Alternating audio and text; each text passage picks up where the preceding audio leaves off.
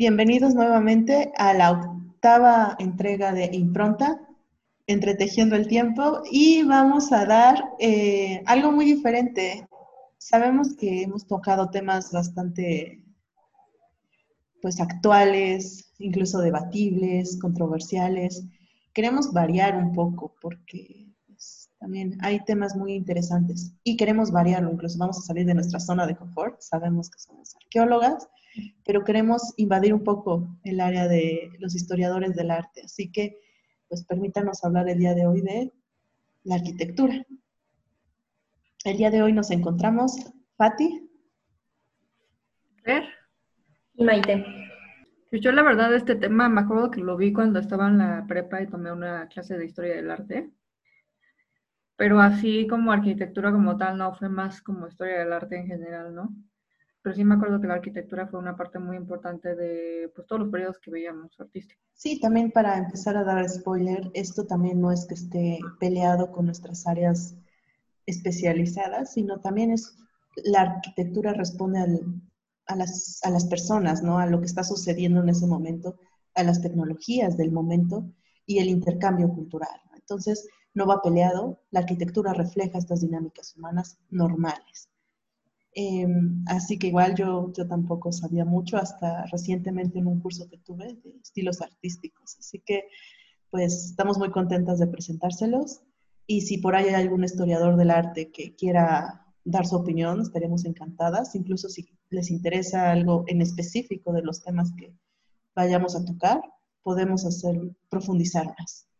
Y también tenemos que advertir que este es un programa tristemente eurocéntrico, o sea que nos vamos a concentrar en los estilos clásicos de Europa a partir de la época medieval. No, no, aunque quisiéramos, sería muy poco tiempo, pero en algún momento en el futuro queda pendiente hablar de estilos fuera de Europa, como los orientales, ¿no? O, o americanos, ¿no? Pero por eso es que para hacer, para cuestiones de gestión de tiempo, tenemos que simplemente concentrarnos en europeo, pero quisiéramos escucharlos y que incluso si quieren que toquemos alguno en específico fuera de Europa, sería bienvenida esa opinión. Y bueno, para entrar antes a arquitectura tenemos que primero tocar un término que involucra la arquitectura y es el término de bellas artes. Y para hacerlo más fácil, en el diccionario de la Real Academia nos dice que bellas artes es el conjunto de las que tienen por objeto expresar la belleza y especialmente la pintura, la escultura y la música. Pero ya sabemos que las bellas artes son siete. Pintura, escultura, danza, eh, teatro, música, poesía y arquitectura, ¿no? Ahí es donde entra nuestro objetivo. Para hacerlo más rápido, eh, ¿cómo es que surge el término de bellas artes? De hecho, el otro día estábamos viendo en mi clase de posgrado ese término de bellas artes y, y no, o sea, yo me quedé con esa duda al final de la clase, como que no me lo respondieron, pero no sé, a ver tú, Pati. Bueno, igual, no vamos a profundizar en ese término. Un historiador del arte, alguien, artes plásticas, quizá nos va a dar más cátedra, pero hay que contemplar que el término arte es que ha estado presente en muchas épocas del ser humano, ¿no? A través del tiempo. Si te regresas a principios de los griegos, ellos ya tenían como tal esta clasificación de arte, las altas, las, altas y las menores, Ahorita el término de bellas artes que nos vamos a concentrar y las siete que ya mencionó Fer, eh, surgen en una clasificación también del mundo, de, lo hermoso, en el siglo XVIII. En la ilustración sabemos que la ilustración es una época de querer clasificar al mundo, que quieren ordenar el pensamiento, quieren ser más racionales, quieren llegar a la realidad. Eh, también quieren llegar a esta clasificación de lo hermoso, de lo bello. Entonces, de todas las actividades del ser humano van a elegir estas siete como las grandes bellas artes, eh, porque obviamente tienen que ver con algo muy técnico, algo eh, estético y que obviamente agrade a, los, a los sentidos. Pero como dijimos, no, simplemente es para que nos establezcamos en una clasificación de la época de la Ilustración, porque obviamente puede, podemos darle críticas, que eh, dejó fuera a muchas otras eh, técnicas y estilos y artes, como ya sería la febrería, los grabados. Hay muchos que quedaron fuera de esto y por lo mismo que en la ilustración se marcan las siete, es que se le va a dar mayor peso a estas. Lo que va a ¿Mande? antes del siglo XVIII, más que como bellas artes, se veía como artesanía en el sentido de que tenían como una utilidad específica, ¿no? No tanto de que sea algo bello que voy a colgar en mi casa y ya. Es que sí y no, porque de hecho, diste en el clavo, Fer, el término artesanía es que va a surgir de esto. La artesanía va a ser un término no despectivo, pero sí que va a definir esa actividad como inferior al arte. Una artesanía es inferior a una obra de arte, por ejemplo. Entonces, eh, antes de esto, digamos que sí había una clasificación de lo bello, pero no era tan general, o más bien tan, no abarcaba todos los campos. Y al mismo tiempo no se, no se conocía como tal. Cualquiera podía hacer una designación. No en vano sabemos que los artistas no solamente eran pintores, también eran escultores, eran eh, grabadistas, eh, músicos, o sea, el artista tenía muchos tipos de, actividades, pero obviamente a partir de la ilustración que se dan estas siete, es cuando, eh, como dijimos, una misma persona podía ser también de grabados y esa actividad ya no está dentro de las siete bellas artes. Entonces, es por eso. Antes habían otras, como dijimos, en la época de los griegos se hizo una, una clasificación, pero corresponde a su época. Ellos tenían otra retórica, por ejemplo, recordemos a las musas, que también hablan de este tipo de, de expresión de lo bello, ese es un tipo que responde a su contexto histórico. Las bellas artes que actualmente manejamos responde al contexto de la ilustración. Y bueno, entonces, dentro de estas siete ya podemos tomar a la arquitectura, que es lo que queremos ahorita dialogar con ustedes. La arquitectura es em, el arte de proyectar y construir edificios. Esa es la, definición más básica y simple y clara que lo que refiere a esta bella arte y que ha estado presente a lo largo de la historia. Por eso es que habíamos dicho que por cuestiones de tiempo vamos a centrarnos en el contexto europeo principalmente y a partir de la época medieval, porque en, en épocas prehistóricas, en el caso de América prehispánicas, hay arquitectura, es parte del ser humano, pero tenemos que empezar en algún punto. Así que vamos a empezar con el clásico, que es época medieval en Europa. La época medieval se incluyen los estilos que conocemos como gótico y románico, ¿no? Así es. Entonces, eh, ¿cuál es el primero? Que el, pues... El románico fue antes que el gótico, ¿no? Si, si aprendí algo de mis clases de historia del arte, eso, eso es lo que me acuerdo. Sí, de hecho vamos a empezar con este estilo, el románico. Y bueno, en general intentaremos mencionar cuáles son las características del estilo y en qué época surgen. Y bueno, en el caso del románico, este se caracteriza por elementos constructivos como muros, vigas, cúpulas, ábsides, arcos, entre otros. Y se utilizaron técnicas de diseño de estudio divino como la proporción áurea y elementos de medida como la cuerda con nudos que permitían hacer trazos y dibujos. En general, con este estilo eh, se menciona que se busca la pureza de formas, líneas verticales y horizontales, arco sencillo, decoración tosca y sencilla y composición simple de volúmenes. También creo que de este, no sé si hay este, ejemplos de arquitectura cívica que podamos ver hoy, pero la mayoría que vemos son como castillos, ¿no? y catedrales. Monasterios. Eh, estamos hablando, hay que ubicarnos históricamente, contextualmente, es la época medieval, o sea, el imperio romano de Occidente se disolvió, entonces están estos señores feudales intentando mantener un poco de poder, están intentando también eh, replegar a los bárbaros, entre comillas bárbaros. Eh, también los, los monasterios están esparciéndose. Sabemos que Britania fue de los últimos territorios conquistados por los romanos y obviamente entonces entran dentro de este conjunto similar dominado por, la Iglesia Católica. Entonces el estilo es también religioso, son como decía Maya estos muros gigantes que obviamente es para que aguanten. Sabemos que responde a una tecnología de su tiempo, entonces tenían que hacerlo resistente y pues qué mejor que metiéndole mucho, mucho grosor a un muro, porque de otra forma pues mm, quizás se podrían caer con terremotos, por ejemplo. Entonces, eh, es esa formación. Muchos monasterios que todavía existen eh, son románicos y se pueden ver por, sobre todo yo, la gran mayoría coinciden que la característica del románico es el grosor del muro y que son oscuros por dentro, porque si le metías ventanas, debilitabas el muro. Entonces, evita las ventanas para que tenga más eh, resistencia el muro y el edificio. Sí, de hecho me acuerdo que nos dijeron que mucha gente cuando piensa en algo gótico piensa como en lo oscuro, ¿no? Pero realmente lo románico era lo oscuro y en, el, estilo gótico fue cuando empezaron con todos los de los vitrales y todo eso, ¿no? Y, ahí cabe mencionar que hay que darle el privilegio a, a Mai porque ella ama el gótico. Así que Mai, ilústranos, ¿qué es el gótico? Con el gótico. Bueno, como mencionó Fer, a mí me encanta el gótico por los vitrales. Y de hecho, incluso yo estaba en un error, porque sí, o sea, cuando escuchas gótico te vas como al oscuro, a lo...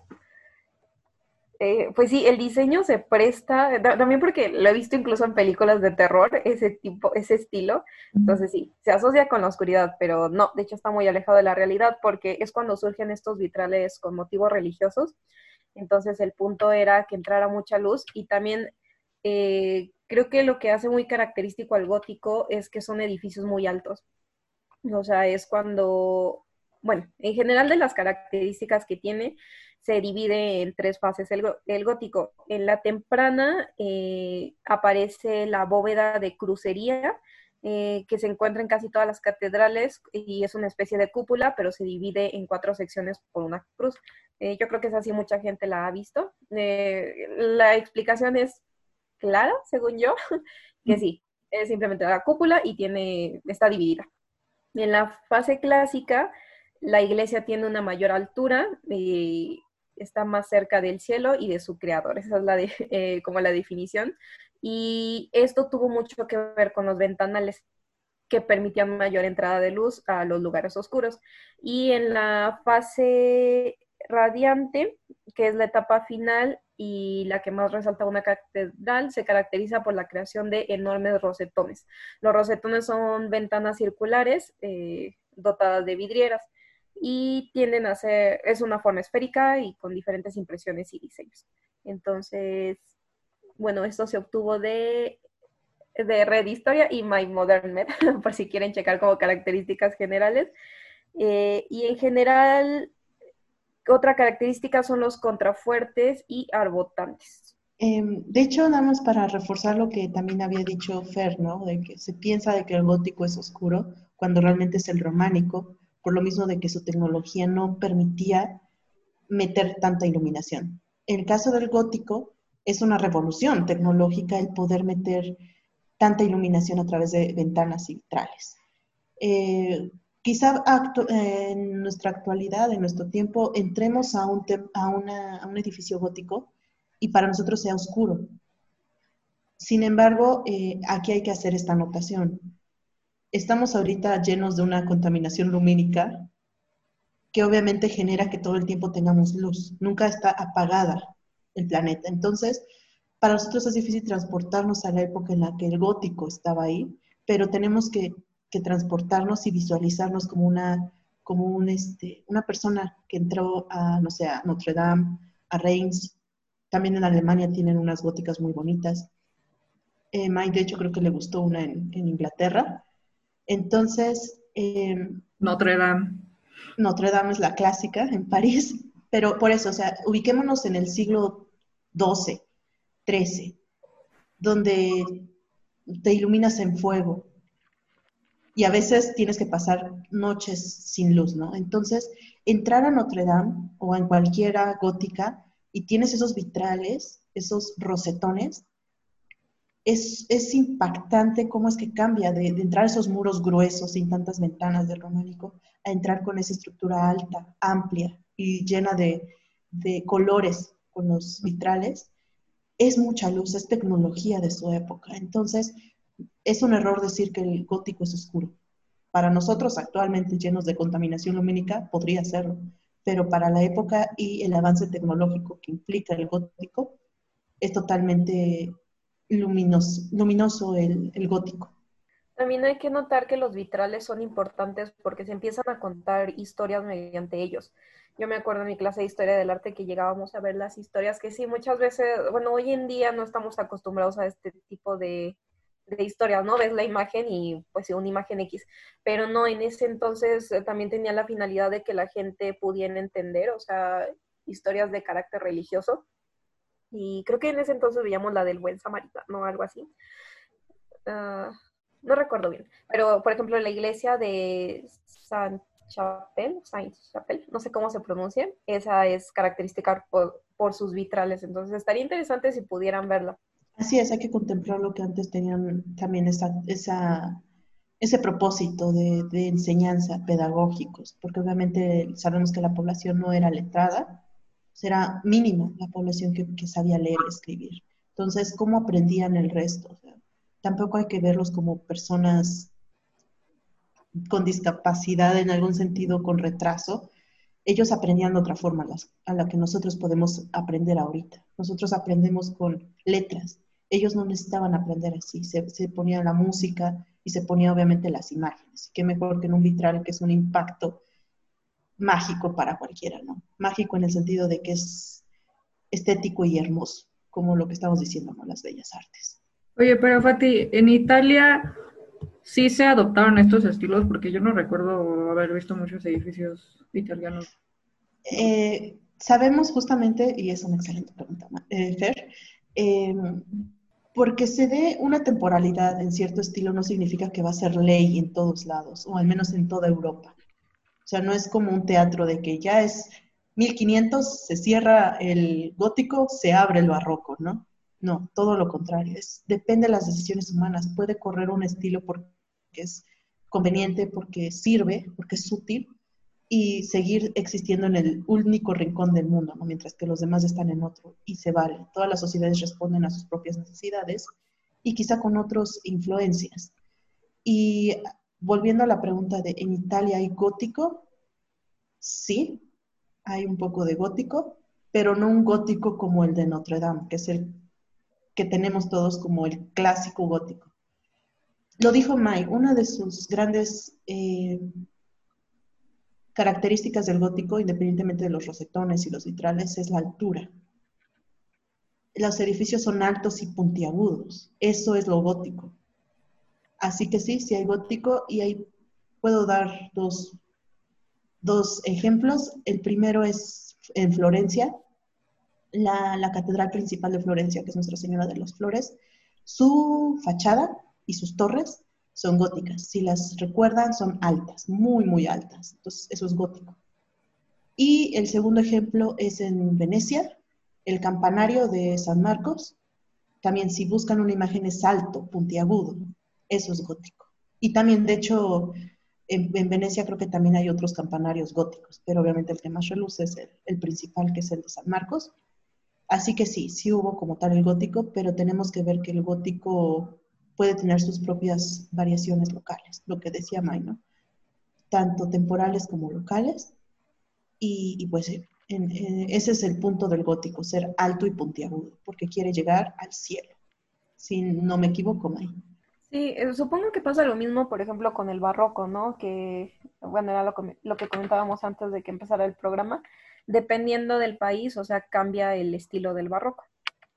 O sea, en, esencia, sí es uh, un poco saturado y, bueno, características generales, pero también no va a ser lo mismo un barroco europeo al que encontramos aquí en América. Y bueno, antes de entrar al barroco, hay uno muy importante al inicio. Ah, bueno, antes. ¿Cuál es? Renacentista. Así es. Y bueno, antes nada más, antes de entrar al aspecto arquitectónico, si me permiten dar un breve resumen de lo que es el movimiento renacentista. Es la experta, Fati. Uy, sí. y básicamente el renacimiento se aplica a un movimiento intelectual y artístico que surge en Italia desde el siglo XIV, el 480, y se desarrolla plenamente en el siglo XV, Quinticento, ¿no? Extendiéndose por el resto de Europa. Y obviamente, ¿qué es lo que implica el Renacimiento? Pues resurgir los valores y estéticas del mundo clásico griego o greco-latino, conocimiento del pensamiento griego, o sea, el neoplatonismo, descubrimiento de piezas artísticas auténticas, el, reciente descubrimiento de la imprenta, que genera la difusión de ideas, el intento por fusionar el, pensamiento antiguo y el cristiano de la época, y se fundamenta más en la religión, perdón, se quita un poco la religión y se vuelve un poco más antropocéntrico. Y bueno, ya en el aspecto del arte, pues, ¿qué es lo que contempla la arquitectura renacentista?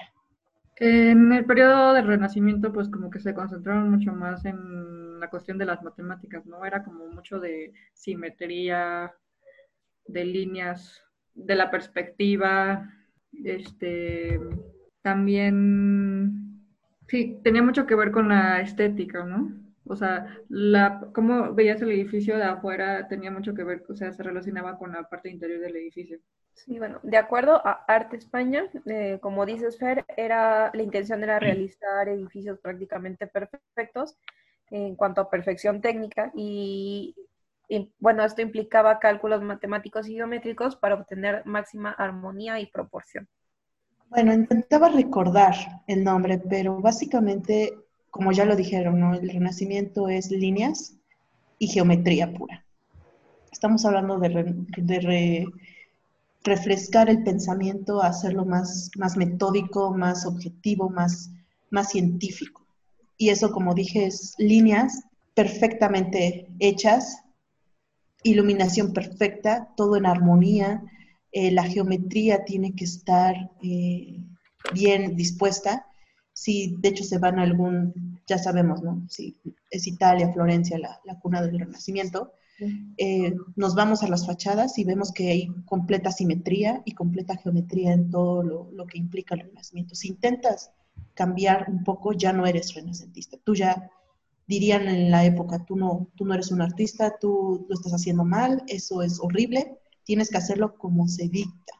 Y en ese sentido es la importancia del tratadista, de los tratados arquitectónicos, artísticos eh, de la época. Y para empezar, justamente, ¿cómo iban entonces a valerse en un inicio los renacentistas para tener todas estas pautas? Y eh, lo, que da, eh, lo que inicia todo esto de ser completamente metódicos y perfectos esa es la palabra del renacimiento, y buscaban una perfección, era gracias a que se recuperó un tratado de la época romana. Y ese es el, el tratado de Vitruvio. Eh, se recupera de la época romana clásica y con eso se van a empezar a valer de, de ello, porque decían, oye, esto es perfecto. Recordemos que con la disolución del Imperio Romano, mucho conocimiento que se manejó se pierde, ya sea que se quemó en las bibliotecas, ya sea que pues se trasladó, se llevó todo a Constantinopla. Entonces, muchos conocimientos de, ese momento se llegan a, perder en el tiempo. Entonces, por eso es que se reinicia algunas cosas y vemos que el románico parte de, otro punto, ¿no? Que por eso tiene otro estilo en comparación con el romano. Entonces, em, con el Renacimiento se recupera parte de esa memoria que se había perdido durante la época medieval.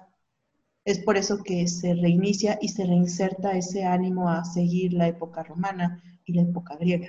Pero es gracias a este descubrimiento, de este conocimiento eh, redescubierto, ¿no? Y como dijimos, ya de ahí se empiezan a, generar los tratados. Es por eso que el Renacimiento busca la perfección, porque todo se basaba en seguir al tratado de arquitectura. Y con eso, pues si tú cambiabas una regla de lo que el libro decía, ya estás en otro, tú ya no eres renacentista. Si tú ya le cambiaste y le agregaste un detallito, le agregaste un adorno a la, a la fachada, tú ya no sirves para ser renacentista, porque no está en el libro así. De hecho, el edificio en el que yo pienso es la Basílica de San Lorenzo. O sea, cuando pienso en el estilo del Renacimiento, y sí, como dices, o sea, utilizan como, en, bueno, en esa basílica por lo menos hay muchas columnas clásicas, arcos, como que ya no hay tantos, este, como, un pedazo de piedra ahí puesto, sino es más bien como pilares más delgaditos y bonitos. Y obviamente aquí hay que hacerlo, sí. Parte en Florencia y se va hacia Roma, se va hacia toda Europa y dependiendo mucho las cuestiones locales, se va a generar unos ligeros variaciones. Pero si nos vamos al más purista renacimiento, tienes que estar basado en un tratadista renacentista, sobre todo que sea florentino o italiano, y así tienes que hacerlo. Por eso es que el renacimiento es muy fácil detectarlo, porque obviamente se basaba en reglas claras. Si estabas fuera de esas reglas, ya no, era ya no era renacimiento. Y obviamente hay que contemplarlo que en la época, si no eres renacentista, eres un retrógrado. Porque, pues, ¿Por qué vas a seguir con el gótico? El gótico ya es, es inferior, no tiene la técnica, no tiene el aspecto intelectual que el renacimiento tiene. Entonces es parte de ese momento de el humanismo. Hay una, una iglesia este, que se llama Santa María de Giangeli, algo así. Creo que la hizo un arquitecto que se llama Brunelleschi. Y él, de hecho, como dices, o sea, ya no, antes las iglesias eh, románicas y góticas estaban en forma de cruz, pero esta iglesia está en forma de un octágono. Y cada, cada lado tiene su propia capilla y un altar en, en medio de la iglesia. No sé, creo que están en Roma. Creo que te estás confundiendo, Fer, pero sí te caché la idea. Es que justamente para decir cómo inicia el renacimiento en la arquitectura, es como una idea, una pregunta bastante difícil de responder. Pero si quieres saber, para muchos, el inicio del renacimiento en la arquitectura es con Brunelleschi, arquitecto italiano, pero es la cúpula de Florencia de Nuestra Señora de las Flores es la misma que acababa de mencionar hace un momento, que era, tenía aspectos góticos.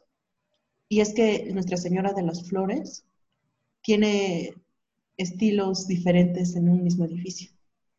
En la, en la fachada, como decía, era gótico, vemos las torres altas, picudas, pero la cúpula enorme y es todo un acontecimiento, es un fenómeno, algo único y obviamente es un aspecto turístico impresionante. Eh, aplica mucho de esto de aspectos matemáticos. Em, el caso de la cúpula de Brunelleschi es muy, muy, muy interesante y abarcaría un programa solo, pero es con esa con la que parte el, Renacimiento, porque obviamente es simétrica. Pero es que no, no era una cúpula, me acuerdo que era una iglesia, pero Creo que ahora que lo mencionas, sí, creo que fue una como un proyecto que él nunca terminó, algo así, y, pero como con base en sus planos se inspiraron otras iglesias de Italia, nada que, no sé, la verdad no me acuerdo, esto lo vi hace mucho tiempo. De hecho, si quieren ver un poco más o menos el, el fenómeno de lo que fue la cúpula de Brunelleschi, bueno, lo pueden leer, hay muchísima información al respecto. Instagram está llena de las cúpulas de, de la cúpula de Florencia, de la Señora de las Flores pero también aparece en la serie de los... Em, hay una serie que justamente habla de los, los Medici.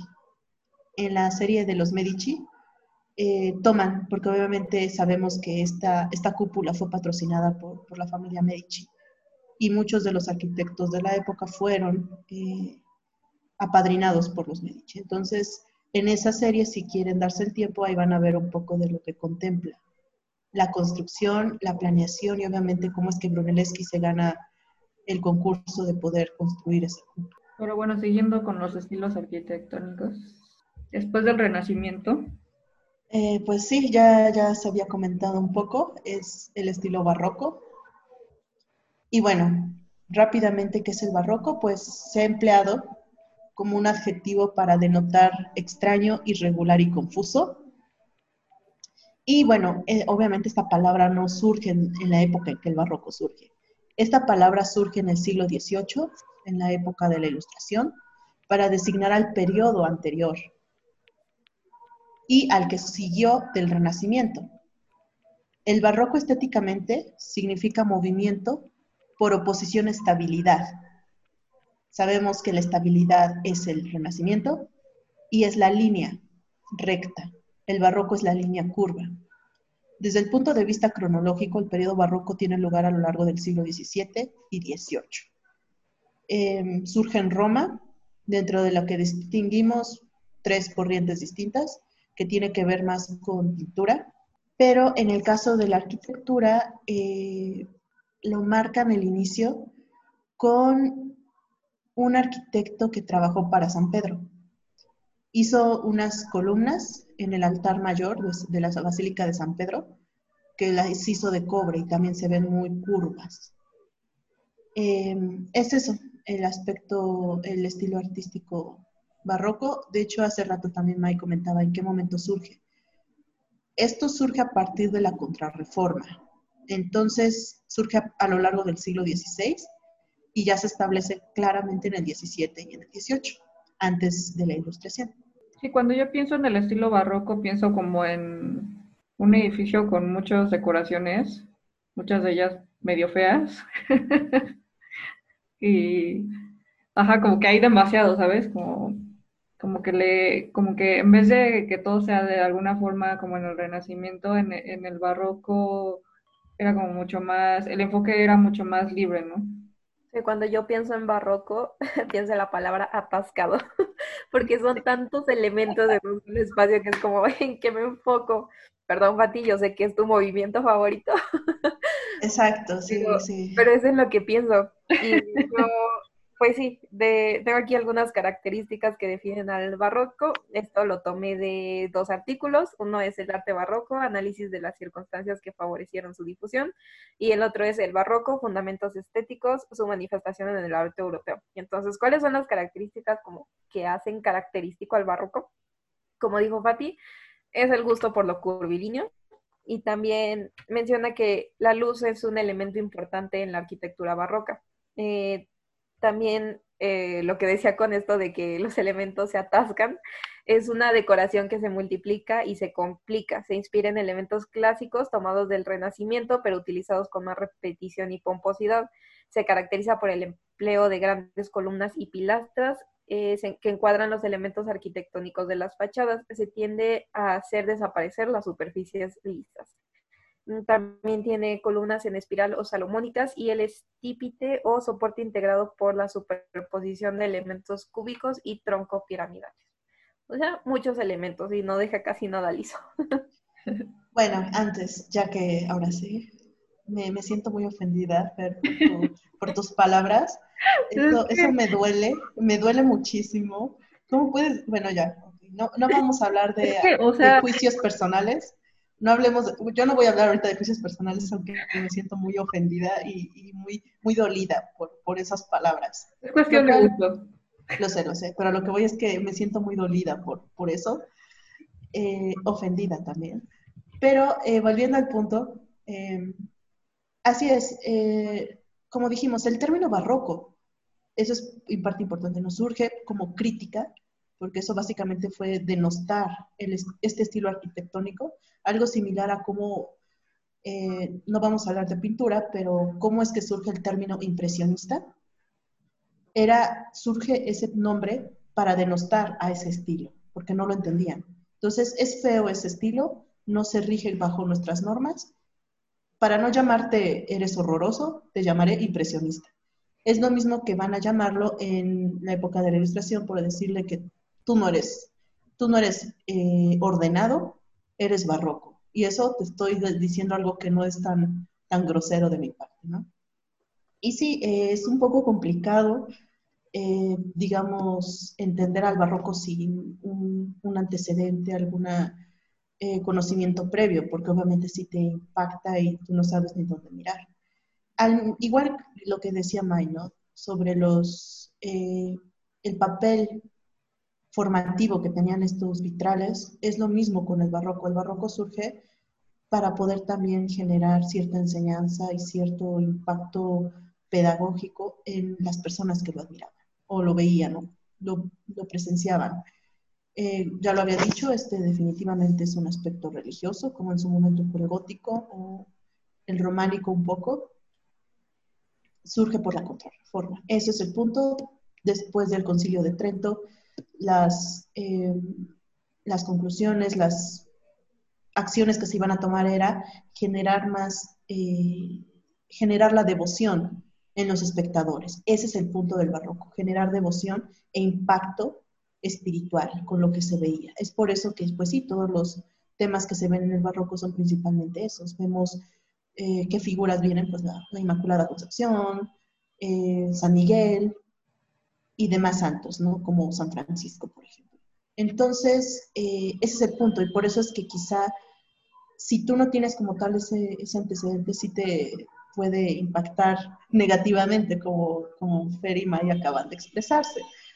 Sin embargo, también eh, cabe mencionar que muchos historiadores del arte tienen como mucha, mucha, muchos trabajos y mucha, eh, mucho material y por eso es que ha sido muy trabajado en las épocas recientes y no es deber de este programa eh, entrar en la discusión del barroco, pero sí, sí se ha apreciado en los últimos años y también se ha dado que pues, era muy injusto cómo se le trató durante, mucho, durante el siglo XVIII y hasta el siglo XX. Entonces, pues, sí, la ventaja que va a tener esto es que ya también va a tener muchos elementos y los materiales también son muy importantes para esta función de generar devoción. Los materiales van a ser muy, también muy diversos para poder generar esas formas tan variadas que tiene el barroco. ¿Qué materiales eran, Maya? ¿Vale? ¿Qué materiales eran? Ah, perdón, del barroco. Bueno, eh, como ya mencionaba, era diferente el barroco aquí en América que en Europa. Yo lo que tengo notado es este de Europa, pero tampoco encontré tanta información. Solo dice que se destaca la pobreza de materiales. Ah, aunque se levantan magníficas edificaciones, el ladrillo es mucho más frecuente que la piedra y el mármol. Sí, eh, de hecho el barroco es de los primeros estilos más asentados en América. Sabemos que, como dijimos, esto es parte de la contrarreforma y obviamente es el imperio español el que va a darle este, esta difusión en América, gracias a que también van a haber tratadistas, van a haber libros que hablen del barroco y con eso va a llegar aquí a América y adaptar diversas formas. Es muy diferente el barroco italiano al barroco español y al barroco no hispano. Y obviamente dentro del nuevo hispano hay una diferencia muy clara entre el barroco oaxaqueño y el barroco poblano, por ejemplo. En el poblano es muy fácil eh, detectarlo porque pues, tienes azulejos en las portadas de los templos, azulejos principalmente de Talavera, que obviamente es muy diferente, ¿no? Vemos ladrillos rojos, que de hecho se les llama estilo eh, petate porque vienen así eh, formaditos, y con los azulejos, y muy diferente al, barroco de, Oaxaca, que es de los dominicos, y que es como la capilla del Rosario en Puebla, que es muy saturada y, y mucho más vistosa. de hecho, a mí, aunque no me agrada tanto el barroco, entiendo su importancia en México al menos. Y bueno, aquí por ejemplo leyendo en Curred menciona, el estilo barroco representa una experiencia de sobrevivencia cultural por parte de los indígenas, enriqueciéndola y transformándola. O sea, yo creo que incluso podríamos dedicarle todo un episodio al tema del barroco en México por esta parte histórica. Entonces, creo que sí vale la pena leer un poco al respecto o informarse un poco al respecto sobre el barroco en México. Claro, o sea, puedes, como dije, tener dentro de Puebla la Capilla del Rosario y, al, y compararlo con eh, Tonantzintla que es justamente lo que acabas de decir, este Mike, que es la participación y eh, elementos eh, americanos propiamente aquí, ¿no? En conjugación con el estilo barroco, que es de origen este, europeo.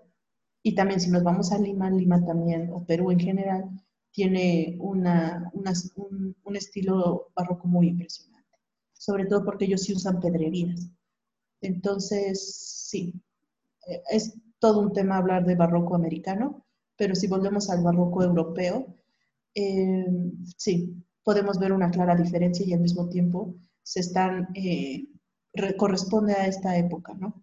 De contrarreforma, de guerras religiosas y obviamente de, que se va, eh, pues se van compartiendo un poco de estilos entre todos.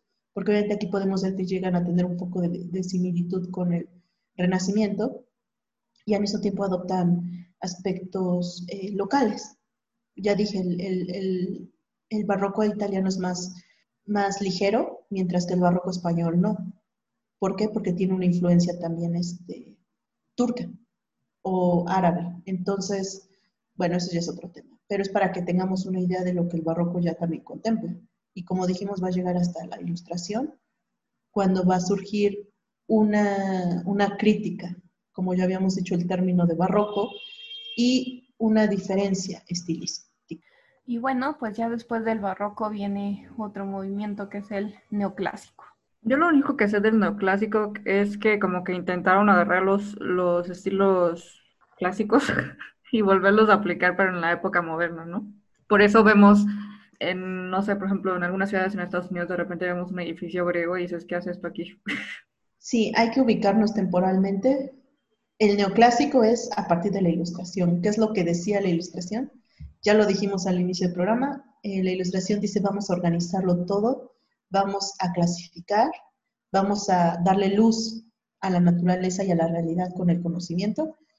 Van a dar esta clasificación de las bellas artes y van a empezar a decir, bueno, vamos a hacer un estilo, vamos a, a tener un arte más adecuado, más racional, porque como dijimos, venía una, una corriente religiosa puramente que es el barroco, esto no puede ser, tenemos que ser racionales. Y ese es el neoclásico, va a abandonar lo superfluo del barroco y vuelve a lo simple, vuelve a lo racional, al mundo clásico.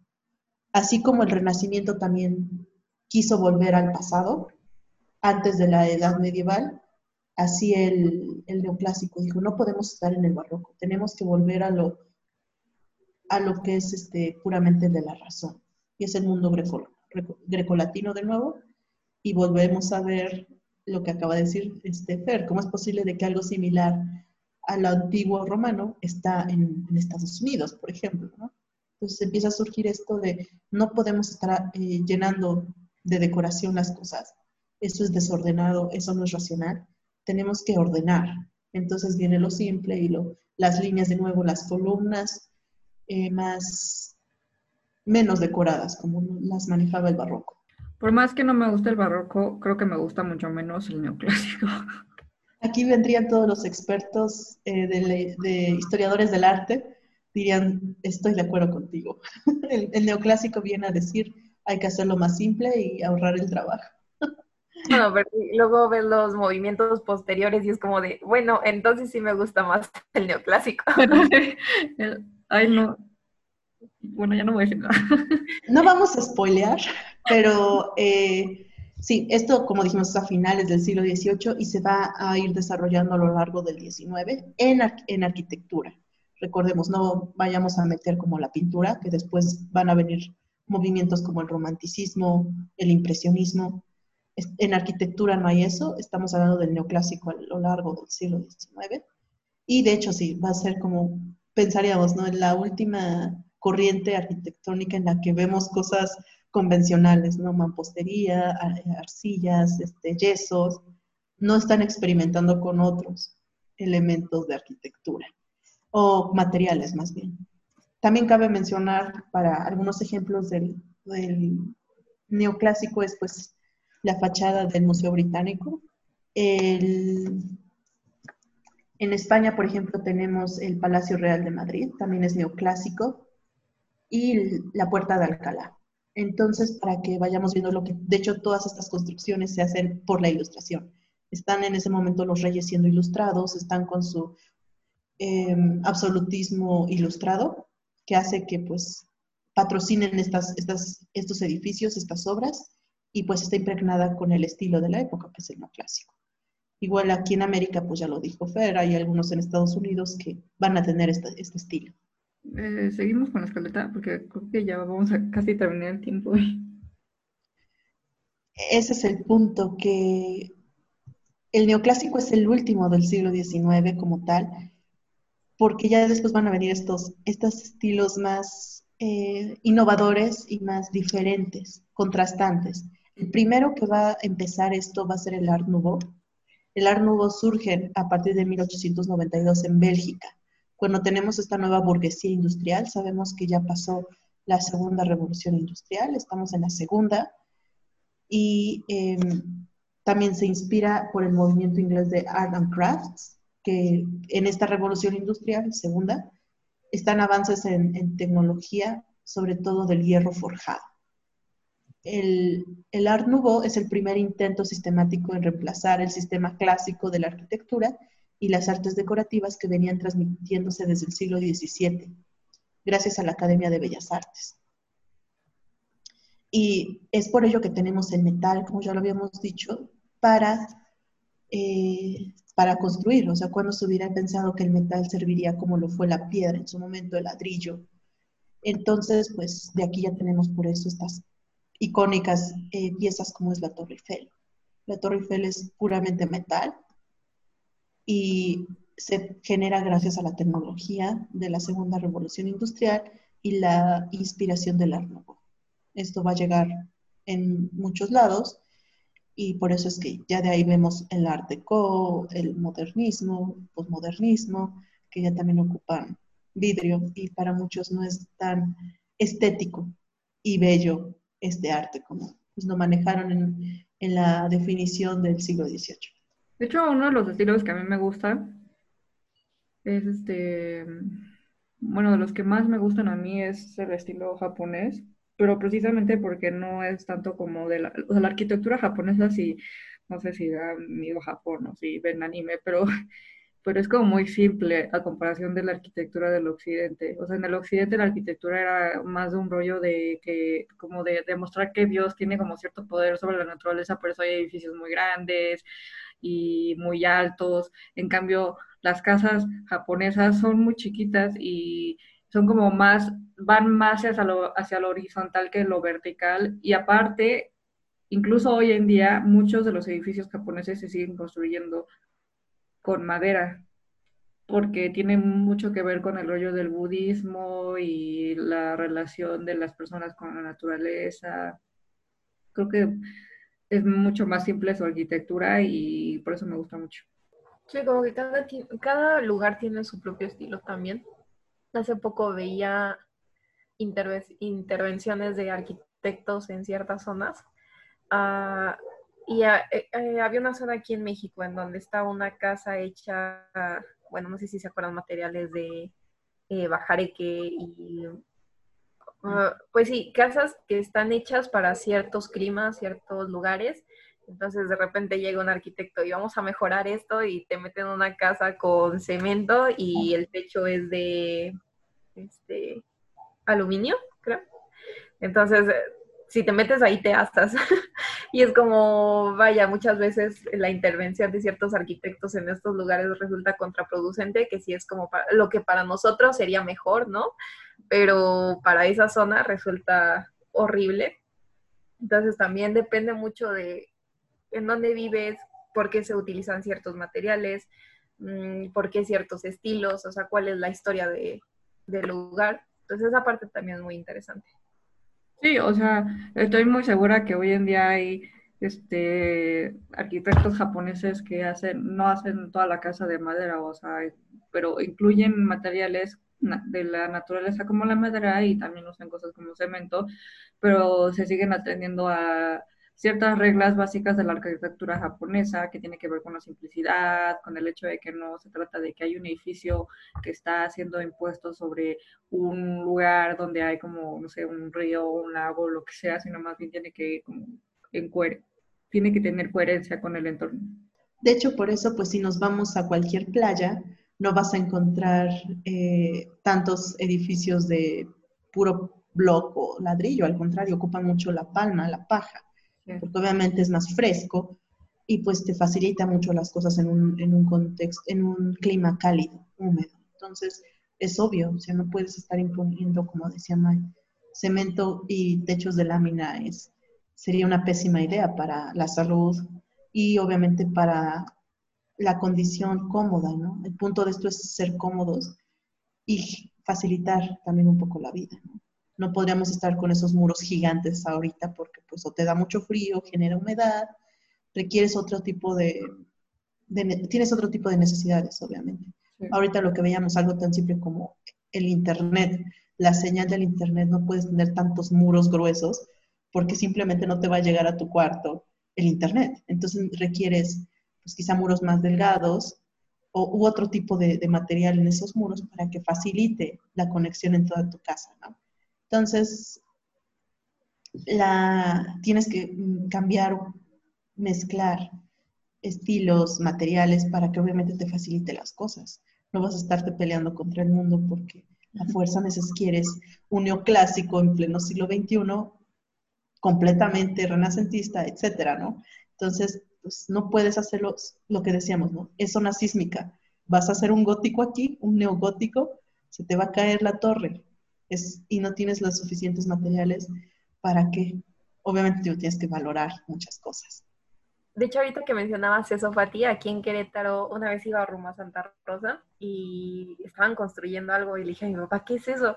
Porque el estilo era neoclásico y fue como, ¿qué, qué están haciendo? resultó que era una universidad, no voy a decir el nombre, pero supongo que algunas personas ya la conocen, pero sí me sacó mucha de mucho de onda este contraste, ¿no? Como en esta época haciendo una universidad con ese estilo, o sea, lo hubieras hecho más moderno, ¿no? Pero bueno, ya buscando un poco me di cuenta que en varios estados de la República es como el toque de la universidad, que así lo quisieron hacer y fue de, ah, bueno, está bien, cada quien sus gustos, pero sí, sería muy raro hoy en día ver este tipo, bueno, es muy raro hoy en día ver este tipo de construcciones cuando, pues sí, tienes otras modernas, o sea, que se adaptan más como a estas necesidades. Incluso pues ya no hay tanto tiempo para eso, pero eh, yo también estoy, soy muy fan de el estilo en Singapur, donde pueden mezclar la más alta tecnología con cristal, con altura, con espacio y, naturaleza. Tienen jardines internos asombrosos, tienen cascadas en interiores. En el, dense una vuelta en Instagram y busquen el aeropuerto de Singapur. Si tú quieres llegar a Singapur, al aeropuerto al que llegas, es claramente el estilo que ocupan, tecnología con naturaleza. Entonces, wow, o sea, puedes hacerlo, pero tienes que gestionar muchas cosas, porque obviamente no puedes quitar el Internet de, la época, porque pues ya tenemos el Internet siempre, y más en un aeropuerto, ¿no? En un edificio que tienes tus empleados, requieres el Internet, requieres luz eléctrica, tienes que buscar los materiales y el estilo que te ayude a facilitarte el trabajo. De hecho, hay una película que se llama Crazy Rich Asians, algo así, y sale el aeropuerto de Singapur y yo me quedé así, dije, pero, o sea, yo iría a Singapur solo para ver el aeropuerto. Obviamente, obviamente el, aeropuerto es solo una muestra. Si nos vamos afuera, eh, estaba viendo un documental, salió hace como un mes en DW. Bueno, para, la para el momento en que están escuchando esto, salió alrededor de septiembre y en el canal de YouTube de DW. Y hablan sobre cómo es la vida en Singapur actualmente y hablaban de un, del hotel más antiguo en Singapur, que es de la época de la colonia británica, y mantienen todavía el edificio original, pero obviamente acondicionado para luz, para internet, para hacerlo lo más moderno con identificación de huella dáctil para, para los trabajadores, y también tienen el jardín, que obviamente pues tenemos vida silvestre normal ahí, entonces pues tienes que mantener muchas condiciones para que funcione. Pues bueno, en conclusión, yo me, yo me quedo con mi estilo barroco. Sigue siendo mi favorito. ¿Barroco o gótico? Ay, perdón, gótico. No, no, no, el barroco no. No, no, no. Sí, no sé qué estoy pensando, perdón, pero... Tus palabras me hieren mucho, ¿no? Como dices, no, no, no, no, no. Pues simplemente digo, perdón, dije lo gótico. Perdón, me equivoqué. Fue, fue el gótico. Entonces, Fati, ya vimos que tú te quedas con el barroco. Claro que sí, pero el, definitivamente el Art Nouveau tiene elementos muy bellos. Y bueno, aunque ya no hay tiempo, pues me gusta mucho cómo es utilizado en Bellas Artes. En la Ciudad de México, que es una mezcla de Art Nouveau neoclásico y Art Deco, y el estilo que ocupan en Singapur para unir la naturaleza. ¿Y tú, Fer? Ah, yo yo creo que mi estilo favorito de los que hablamos es el renacentista. O el gótico también me gusta, pero creo que me gusta más el renacentista. Como que tiene más orden. Qué racionalistas me salieron. Sí, como habíamos dicho al inicio de este, de este programa, era como un gusto que queríamos, porque no somos historiadores del arte, pero queríamos adentrarnos un poquito más y empezar a, a mencionar, a sentar las cuestiones de la época que generan estos estilos y responden al, contexto. Y la tecnología, las necesidades sociales, necesidades intelectuales, necesidades religiosas, espirituales de la época. Eso es lo que hace todo un estilo arquitectónico. Y sí, solamente lo volvemos a decir, eurocéntricos y de la época manejamos del siglo IX, que empieza el románico más o menos, hasta el siglo XIX, que es el neoclásico. No tomamos en cuenta, como dijimos, estos del siglo XX que ya son más caóticos para muchos, y tampoco tomamos en cuenta otros con influencias orientales, como fue el bizantino, que el bizantino está, está en Venecia, por ejemplo, eh, y en demás otros lugares. No tomamos en cuenta porque pues sí son. Igual en, en, en España tienen un estilo por la influencia turca muy, muy eh, especial, muy, muy de la localidad que llega a América por lo mismo, pero obviamente nos abocamos más a lo clásico que es en Francia y, e Italia sobre todo, sin contar Venecia. Entonces, fue muy limitado. Si les gustó, podemos adentrarnos en estos estilos, podemos tocar del mundo oriental en general, podemos hablar, como queríamos en un inicio, hablar de Mesoamérica, que es nuestra área, o posteriormente aquí, época virreinal. Entonces, estamos dispuestas, nos encantó, pero obviamente no es nuestra área, así que no sean tan, tan duros con nosotras. Claro que podemos tener errores y los vamos a corregir. Bueno, esto fue impronta. Entretejiendo el tiempo.